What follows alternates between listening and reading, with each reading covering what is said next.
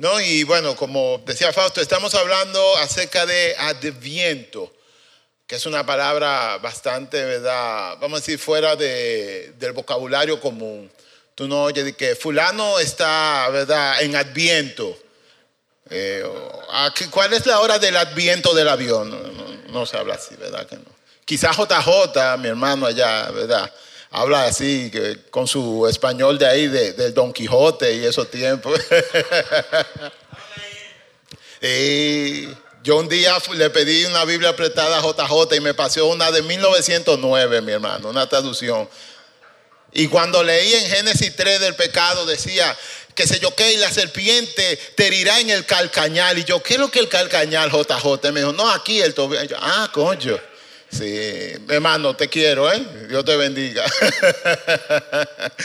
Pero nada, adviento, ¿verdad? Es, es una palabra en español que está, ¿verdad? En desuso, pero que viene, ¿verdad? Como el español y las lenguas romances, para los que se acuerdan un poquito de su clase, ¿verdad? De, de, de literatura, perdón, de lengua española, del latín adventus redemptoris. Ojalá y lo haya pronunciado bien lo busqué en internet. ¿Tú, has visto los videos de YouTube que dicen que cómo pronunciar esta cosa y no apareció. O aparecieron varias y me, me fui con esa. Adventus Redemptoris, que significa la venida del Redentor. Y como bien ya se dijo Paola y también Fausto, se celebra los cuatro domingos previos a la Navidad, al 25 de diciembre. Entonces, en este tiempo nosotros, los cristianos, tratamos de eh, aquietarnos un poco y pensar, recordar cosas, ¿verdad? Alegóricas, no relacionadas con el nacimiento de Jesús.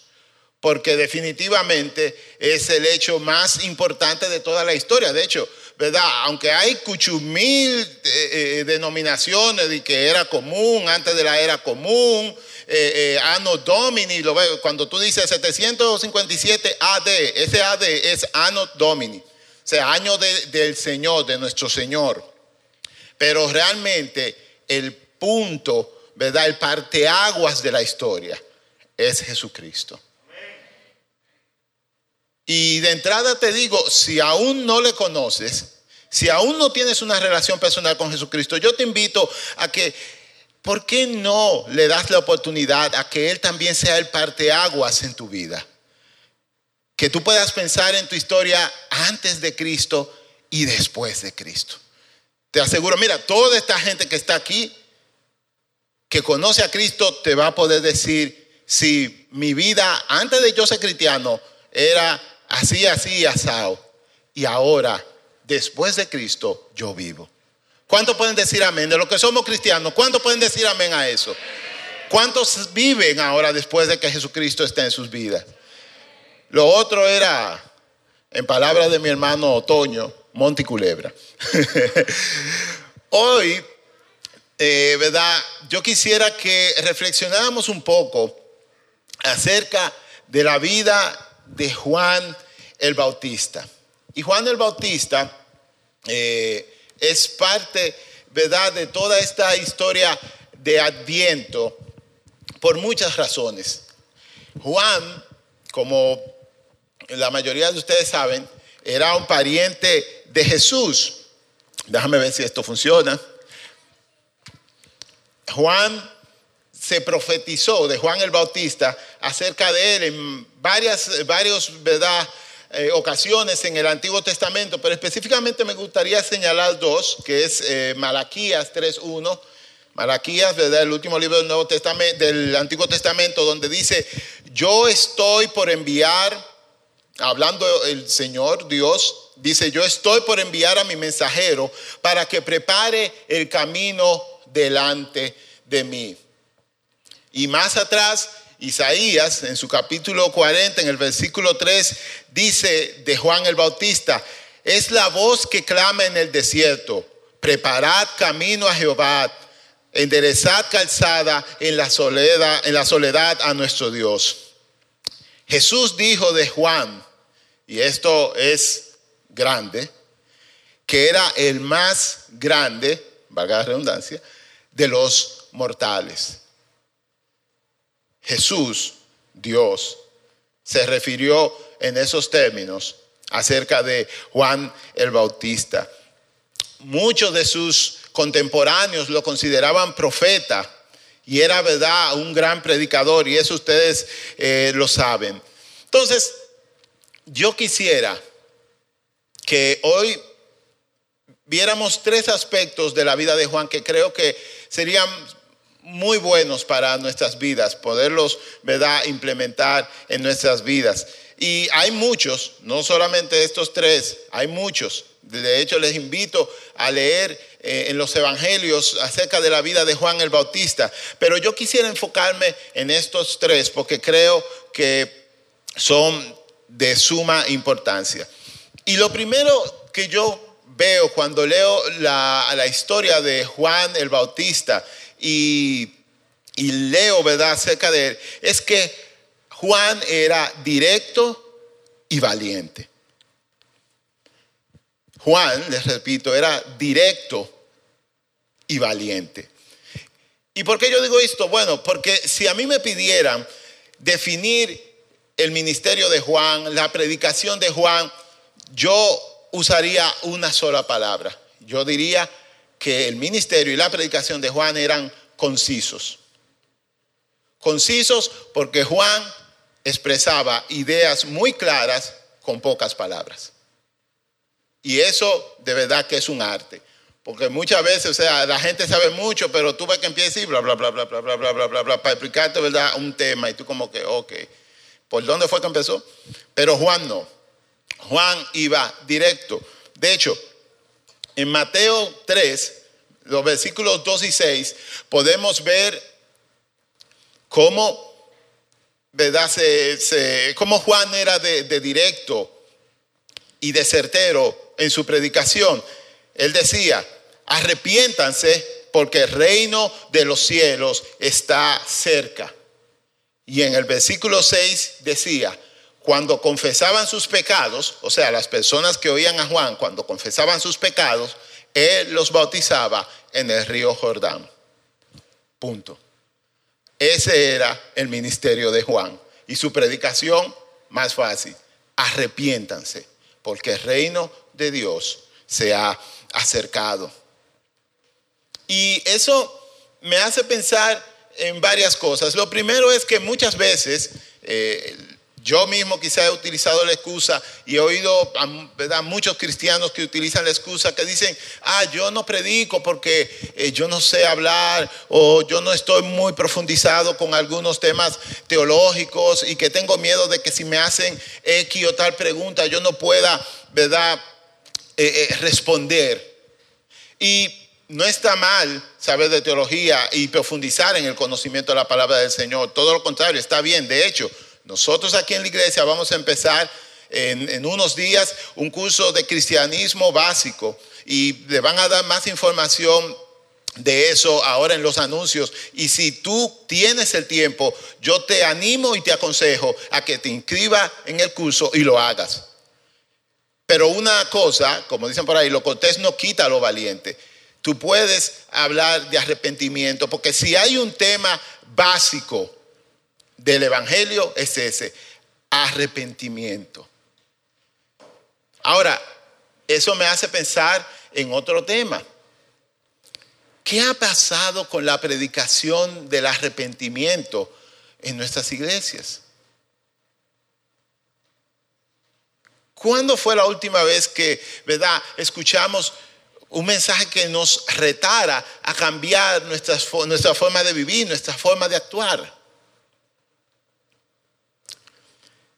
Jorge Atiencia, un pastor y escritor, dice lo siguiente, y quiero invitarles a leer conmigo. Sé que es mucho, así que yo se lo voy a leer, por, quizá los que estén allá atrás no vean mucho, pero Jorge Atiencia dice esto y yo quisiera que le pusiéramos mucha atención.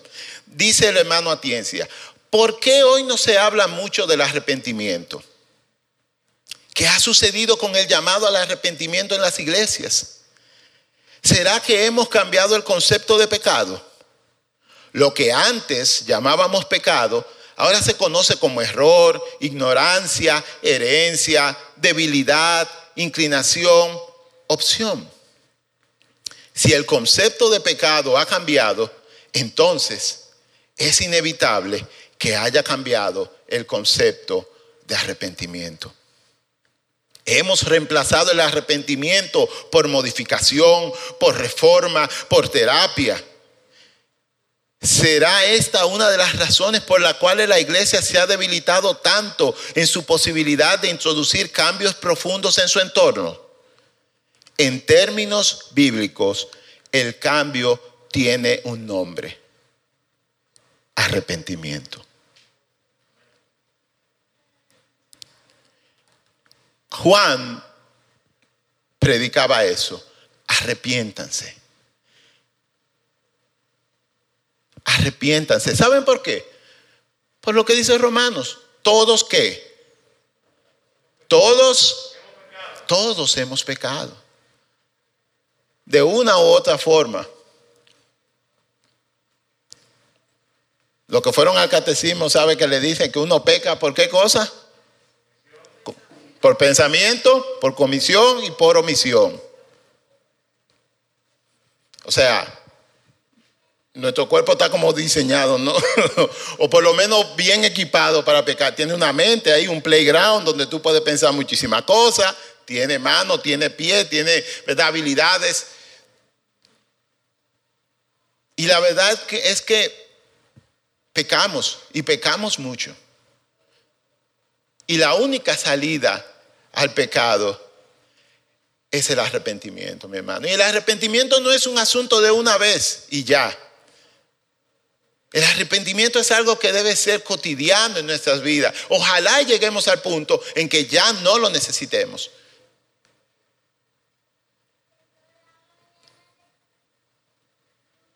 Yo en lo personal, ¿verdad? Y quizás no debo hablar de mí, pero, ¿verdad? No conozco a nadie mejor que a mí, así que... Trato en las noches como de, pasar una revista así de, del día. Y no siempre lo puedo hacer, a veces estoy muy cansado, a veces la película está muy interesante. Pero el punto es que es una buena práctica, ¿no? Como pasar una revista al día, ver lo que hicimos, lo que dijimos, lo que pensamos, y arrepentirnos y confesar nuestros pecados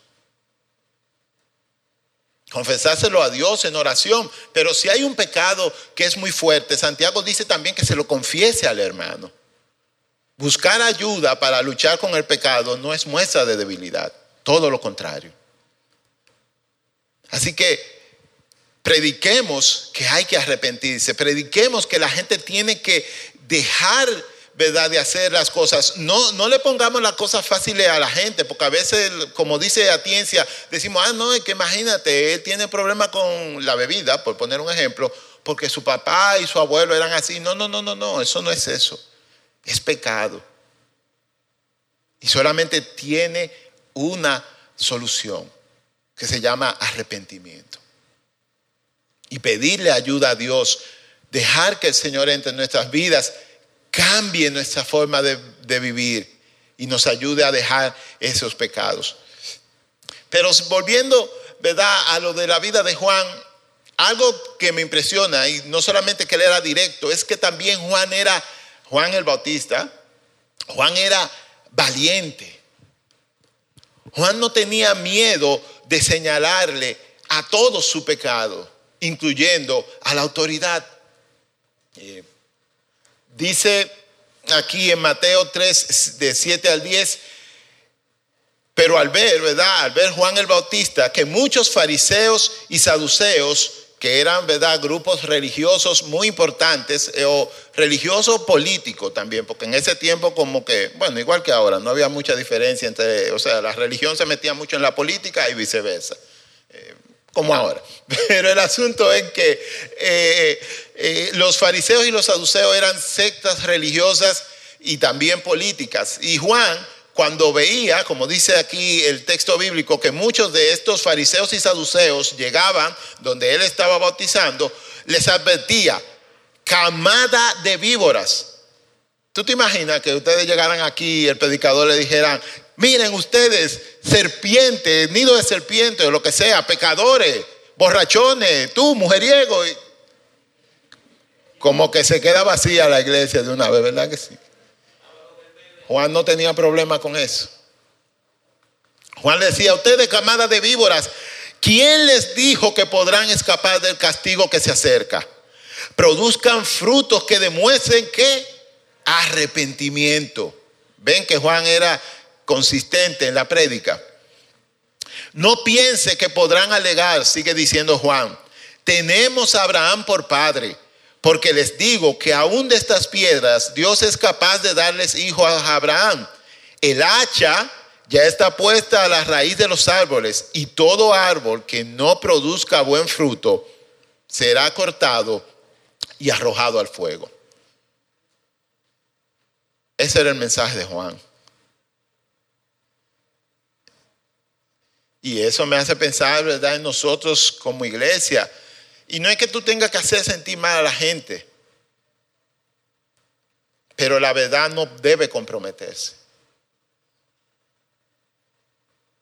No importa qué tan hiriente sea, la verdad debe decirse, debe predicarse. Y eso me hace recordar en una ocasión cuando Jesús estaba predicando también con palabras muy duras y Pedro se acercó y le dijo, eh, Señor, tú sabes, bájale algo, que la gente, ¿verdad? Como que está fuerte esa prédica. Y Jesús le dijo, ustedes también se quieren ir. O sea, está bien, váyanse ustedes. La respuesta de Pedro fue muy linda, pero se lo voy a dejar para que la busquen. Eh, eh, pero lo que quiero decir es que tanto Jesús como Juan y la Biblia entera llaman al pecado por su nombre. No lo tratan de psicoanalizar, de, buscarle la vuelta, de que no, no, no. Pecado es pecado y solo se cura con el arrepentimiento. Juan también tuvo un encuentro con el gobernador ¿no? de Israel durante esa época del imperio romano, que fue Herodes. Y en Lucas 3, 18 al 20, Juan también le dice, y sí, gracias, se puso, Juan también le dice su verdad a Herodes. Dice, y con muchas otras palabras exhortaba Juan a la gente y le anunciaba las buenas nuevas. Pero cuando reprendió al, tetrarca Herodes, que era verdad el título que le había dado el imperio romano, por el asunto de su cuñada Herodías y por todas las otras maldades que había cometido, Herodes llegó hasta el colmo de encerrar a Juan en la cárcel. Y posteriormente de eso, Juan fue decapitado. Lo que pasaba con Herodes y Herodías es que siendo Herodías su cuñada, Herodes la había tomado como esposa. Y Juan lo denunció públicamente. Juan era directo y valiente. Y es algo que yo creo que nosotros debemos de incluir en nuestra vida, de practicar en nuestras vidas. Pero Juan también era humilde. Miren, por un breve, ¿verdad? Y brillante momento, Juan el Bautista fue la celebridad de la ciudad. La gente, o sea, piensen en esto. Juan estaba en un río afuera de la ciudad predicando y la gente iba de la ciudad al río a ver a Juan. Y no era que Juan tenía un show con muchas luces y banda y todas las cosas, que no está mal, sino que todo lo contrario, Juan andaba, ¿verdad?, vestido de camello, comía miel, eh, comía langosta, qué sé yo qué. Eh, en toda la película siempre tiene mucho cabello y no tenía una esposa, parece que lo peinara como a mí. Y, y nada de eso. Hasta los líderes religiosos, hasta los líderes religiosos iban donde Juan a escuchar su prédica. Y algo que me llama la atención es que no importa quién uno sea, la atención y siempre que el hecho de que la gente te busque, eso siempre se le sube a uno a la cabeza. Muchos líderes muy buenos, muy bien intencionados, pierden de vista el camino al momento de tener algún tipo de fama, algún tipo de influencia.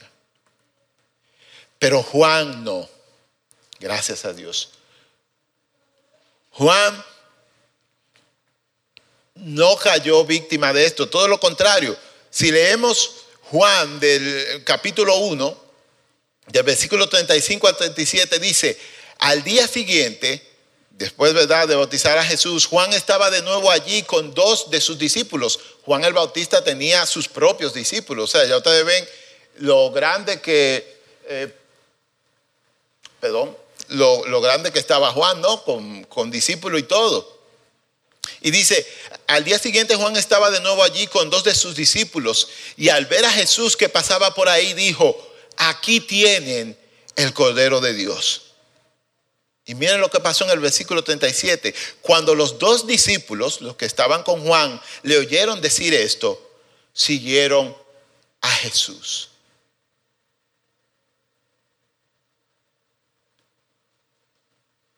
Deja que eso como que entre bien en nuestras cabezas. O sea, Juan tiene sus seguidores, su feligreses, como ustedes le quieran llamar. Está bautizando, tiene eh, un público que le escucha. Juan es un influencer. Para que me entiendan en estos tiempos, ¿no verdad? Juan es un influencer. Y de un momento a otro, Juan le hace, vamos entonces pasando para la música, que ese mundo yo lo entiendo un poquito más, hace un featuring y dicen, aquí está Jesús, ¿verdad? hace un featuring con Jesús y de una vez Juan empieza a ver que todos los followers de él, empiezan a bajar y los followers de Jesús a subir.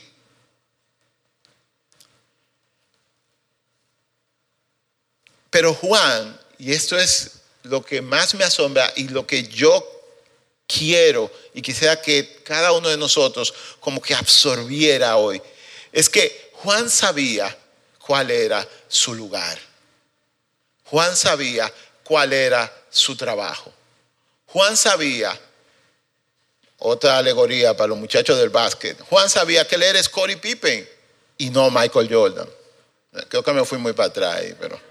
Es que ya ustedes saben, ¿verdad? Pero lo de mi tiempo me entienden, ¿verdad que sí? Sí, sí, sí. Juan, él era Scottie Pippen, o el Pippen del Jordan de Jesús. Juan sabía que su papel era preparar el camino, como bien dijo Malaquías acerca de él preparar al pueblo, preparar las mentes y los corazones de las personas para que recibieran al Señor. Y Juan lo resume excelentemente bien de esta manera. A él le toca crecer y a mí menguar.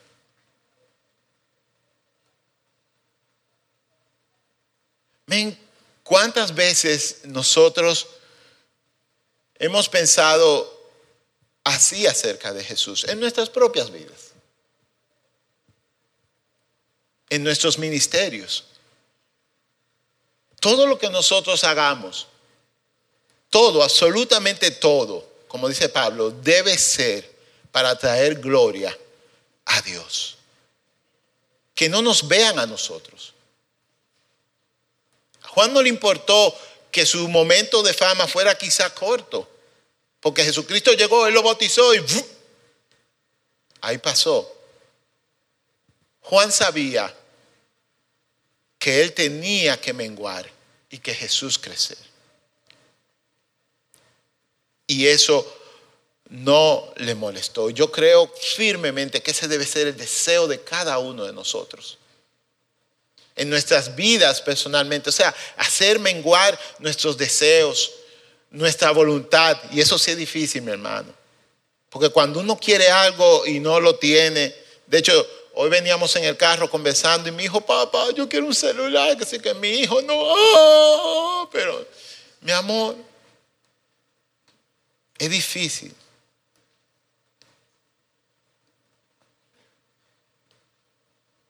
Pero debe ser así. Porque si no, entonces nunca vamos a poder ver toda la gloria de nuestro Señor en nuestras vidas, obrando la transformación tan grande que Él quiere hacer en nosotros.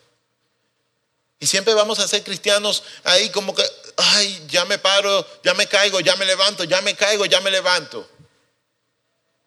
Viviendo en un círculo vicioso sin, como en una ambigüedad, porque entonces eh, no estás en el mundo, pero no estás completamente en Dios. Tienes que hacer menguar a tu yo para que Cristo pueda crecer en ti, mi hermano. Y lo último que entiendo que podemos aprender de Juan es a estar firmes. Ya en las postrimerías de la vida de Juan, como dijimos ahorita, Juan fue encerrado eh, por decirle verdad, su verdad a Herodes, el poder de esa época. Juan reconocía que Jesús era el Señor. De hecho, algo que me encanta es este versículo de Mateo 3:14, donde Jesús va a ser bautizado por Juan. Y Juan lo que le dice es, yo necesito ser bautizado por ti, ¿por qué vienes a mí? O sea, y agarren eso ahí porque va para el punto que quiero hacer. Juan ha reconocido la superioridad, la grandeza, ¿no? De Jesús. Pero mientras Juan está sentado en esa prisión donde Herodes lo ha puesto, llega la duda. Y me gusta esto porque me deja ver la humanidad de Juan. Cuando está en medio del problema, en medio de la aflicción, llega la duda. ¿A cuánto no le ha pasado en medio del problema que se pregunta, Señor, ¿por qué a mí? O Señor, ¿por qué está pasando esto? Señor, ¿qué tú estás haciendo? O nada más a mí que me pasa. A diario dijeron por ahí. sí. Y Juan está en la cárcel y empieza quizá a llegarle eh, todas las ideas del mundo, porque eh, eh, ahora de Jesucristo, Juan, fíjense en esto, Juan estaba separado, vamos a decir, una especie de vida monástica por ahí en el, en el monte, predicando y qué sé yo qué. Pero Jesús es todo lo contrario, Jesús está de fiesta con los lo, con lo publicanos y con todo el mundo. De hecho, le dice que lo que Jesús es un glotón y un borracho. Chequense ahí Mateo el capítulo 11 para que ustedes vean, ¿verdad? Pero la gente como quiera hablaba, porque decían de Juan entonces, como bebía solitario por allá por el monte, que tenía un demonio. O sea que, como dice, ¿verdad? La guagua de transporte público, si tú no vas a morir mi muerte, entonces no quiero vivir mi vida. Pero como quiera la gente habla, ¿eh? siempre habla. El asunto es que Juan, en medio de la cárcel, sabiendo que él no iba a salir de ahí, ¿eh? le pide a sus discípulos que vayan y le pregunten a Jesús. Y vamos a leerlo, porque ahí se ve mejor. Y yo voy a leer de una versión que se llama Palabra de Dios para Todos, porque esta versión es muy clara y nos ayuda a entender mejor el pasaje. Dice, cuando Juan el Bautista estaba en la cárcel y escuchó lo que hacía el Mesías, Jesús, le envió un mensaje con sus seguidores. Ellos le preguntaron a Jesús, ¿eres el que iba a venir o debemos esperar a alguien más? Jesús le contestó, vayan y cuéntenle a Juan lo que están viendo y oyendo. Los ciegos ven, los cojos caminan, los leprosos son sanados, los sordos oyen, los muertos resucitan y a los pobres se le anuncia la buena noticia. Y ojo con el versículo 6, afortunado el que no dude de mí.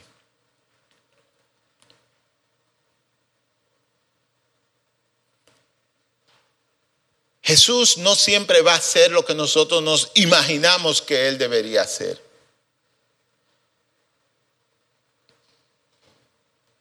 Y es alentador, como dijimos ahorita, que Juan, ¿verdad?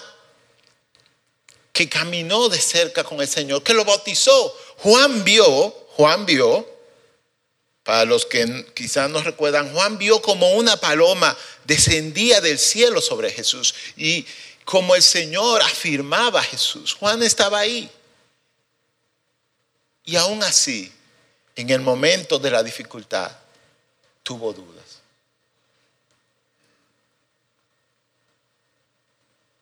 Así que imagínate tú y yo, ¿no? Pero lo importante es, lo importante no es que, ah, tengo permiso para sentirme mal, para tener la duda. No, eso no es lo importante. Lo importante es que a pesar de la duda, como dice Jesús, nosotros podamos ser afortunados en no dudar de Él. Eso me hace recordar también eh, la cena, ¿verdad?, de la Pascua que Jesús tuvo con sus discípulos.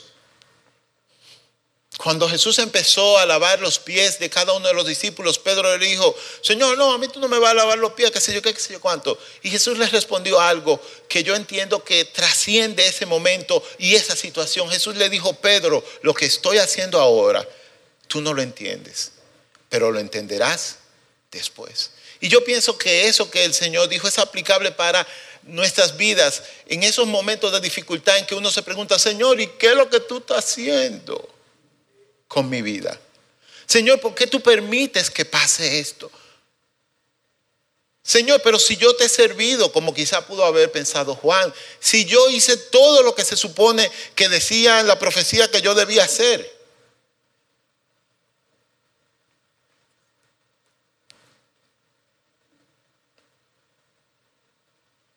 Recuerden que, como dice la palabra, los pensamientos del Señor están tan distantes de los nuestros como está el cielo de la tierra. Y es porque, y yo sé que nosotros sabemos esto, pero muchas veces nosotros lo sabemos aquí, ¿verdad? Teóricamente, pero no lo hemos pasado aquí a nuestro corazón. Nuestra perspectiva de la vida es limitada tan limitada que no sabemos qué va a pasar de aquí a cinco minutos, diez minutos, una hora. Dios ve hasta la eternidad. Confía en Dios. Dios sabe lo que es mejor para ti. Dios te ama.